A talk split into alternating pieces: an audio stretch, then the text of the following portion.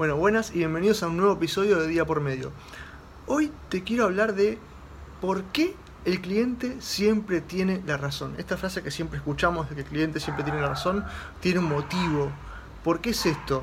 Simplemente por una cosa. Porque su percepción es tu realidad. La percepción que tiene el cliente de tu atención, de tu servicio, de tu producto, tiene que ser tu realidad. Más allá de que el cliente eh, esté acertado o no en todo lo que piensa, en todo lo que percibe, su experiencia con tu servicio o tu producto es lo que va a transmitir a sus conocidos, a sus familiares, es lo que va a recomendar o no recomendar. Entonces es importante que entiendas que el cliente siempre tiene la razón por este motivo. Su percepción tiene que ser tu realidad. Vos tenés que actuar en base a lo que percibe tu cliente, no en base a lo que percibís vos. ¿sí?